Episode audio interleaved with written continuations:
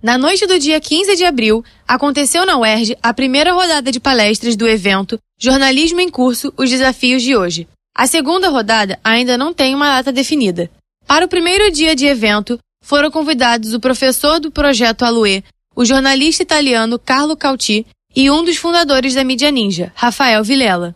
Carlos Cauti trabalha como professor do projeto de diplomacia pública da União Europeia na América Latina desde 2016. Em sua palestra, Cauti pôde explicar um pouco mais sobre o projeto, que envolve uma série de países da região, como Brasil, Chile e Argentina. O Aluê tem como objetivo instruir futuros formadores de opinião do Brasil, desde tópicos sobre economia a questões relacionadas à atualidade. Cauti já passou por importantes redações brasileiras desde que chegou ao país em 2013, como as redações do jornal Estadão e da revista Veja. Durante a palestra, Cauti pôde mostrar um ponto de vista jornalístico sobre a atual situação da União Europeia, começando com o Brexit. Posicionou suas críticas ao modo como ocorreu a cobertura feita por jornalistas de todo o mundo em 2016. De acordo com ele, era possível prever que a população do Reino Unido estava tendendo à saída do bloco. Porém, a maioria dos jornais desacreditava essa previsão. Para Cauti, faltou à grande mídia empatia, o repórter dar a real situação para a população. É preciso que os jornalistas saiam das redações e conversem com gente de verdade. Conversar com a empregada doméstica e não com o patrão. A empregada representa a maior parte da população, disse Rafael. Já Rafael Vilela tem uma forma oposta à de Cauti para abordar.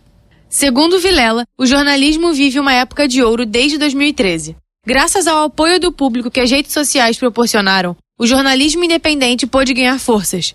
Para ele, veículos como o Nexo e Mídia Ninja podem pautar assuntos que fogem da agenda setting delegada pela mídia tradicional. Vilela concluiu, reforçando o posicionamento de que a imprensa não pode se acovardar e precisa assumir a responsabilidade. A mídia é uma das maiores formadoras de opinião pública que existem atualmente, e uma informação certa na hora certa pode fazer a diferença. Como quando Mídia Ninja publicou em 2016 uma matéria que falava sobre o projeto de lei que o até então presidente Temer queria aprovar na Câmara. Projeto este que facilitaria o desmatamento da Amazônia. Ao publicar esta notícia com informações que a grande mídia não trazia, a modelo Gisele Bündchen tomou conhecimento e fez um post em uma rede social, em que se dizia contrária à proposta, o que fez com que milhões de pessoas cobrassem o fim do projeto de lei. Pouco depois, o governo Temer voltou atrás e desistiu do projeto. Apesar da sugestão de Cauti sair das redações e conversar com pessoas reais, no mundo em que vivemos hoje é uma questão extremamente complexa. A velocidade com que as informações chegam à internet é cada vez mais rápida e jornalistas no mundo inteiro estão tendo que competir com isso. Assim, apesar do público ter acesso a uma maior quantidade de notícias, acabam por perder com a qualidade delas, já que os jornalistas acabam por ter menos tempo para apurar.